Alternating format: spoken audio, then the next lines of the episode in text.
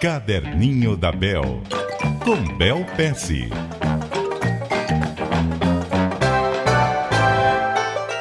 Muito bom dia para você, Bel Pesce. Bom dia, Milton, e bom dia, ouvintes. Vamos ao primeiro desafio da sexta-feira de 2015. Olha, o desafio é bom, hein? Hum, é um desafio de uma das coisas que eu mais gosto de fazer. Bom, a gente tava comentando, né, que nessas férias eu viajei para alguns lugares, eu adoro ficar vendo detalhes que são a mais, mas que marcam muito a gente. Coisas além da experiência que você espera.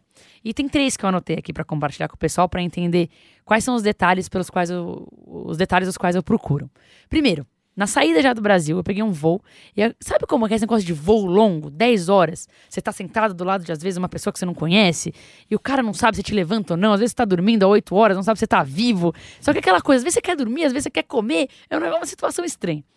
É, eu peguei um voo que a companhia aérea deu adesivinhos. Era, tinham dois adesivos. Me acorde ou me deixe dormir. E você colocava esse adesivo é, um pouquinho acima da na sua cabeça, assim, não na sua cabeça, no, no assento, um pouquinho acima da sua cabeça, e a pessoa via se você queria dormir ou queria ser acordado. Ou seja, muito parecido com aqueles recados que nós estamos acostumados no hotel do não disturbe me não, acorde. não perturbe, me deixe dormir, ou Mesma então no quarto, mesma lógica. Só Perfeito. que eu achei tão bonitinho e um detalhe além. A gente não tava esperando Uhum. isso. Adorei, achei super legal. No meu caso, eu queria comer. Então eu coloquei me acorde pra eu comer, né?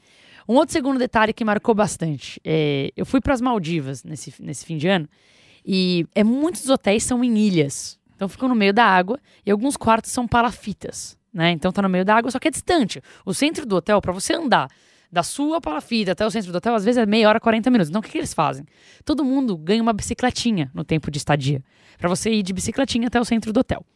Agora, o que que me marcou? Um lugar lindo que- de tudo que me marcou, né? Tantas coisas lindas para marcarem, olha o que mais me marcou. A bicicletinha tinha penduradinha nela suas iniciais. Hum. Porque, por quê? Porque imagina todo mundo no quarto estacionando na hora do café da manhã, como você sabe qual que é a sua? Né? Então a minha falava BP, Bel Pesce. Né? Que bonitinho, muito fofo esse detalhe. E uma terceira coisa que me marcou que eu queria levantar pro pessoal aqui, eu peguei um voo no comecinho do dia 25, né, que era Natal. E eu tava indo para Singapura. É, então, assim, era muitas horas à frente do Brasil. Não era ainda. Então, na América Latina não tinha sido meia-noite. Você vê, era um voo, você podia ter entrado no voo, voado normalmente. Só que a comandante, não sei se era a comandante ou se foi a comissária, resolveu contar uma história.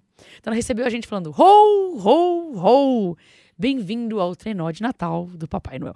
E não era, na verdade, obviamente, o trenó de Natal, mas ela contou uma história bonitinha, desejou felizes festas a todo mundo, falou brincando que a gente ia passar é, nos lugares que ainda não era o Natal. É claro que era uma história, mas uma coisa tão pequenininha fez todo mundo sorrir, todo mundo sorrindo durante o voo todo. E diante de tudo isso, o que, que você traz de experiência? trago um desafio pra vocês, que é o seguinte: observar as coisas ao seu redor, encontrar algumas coisas que vão além da experiência que você espera e compartilhar com a gente.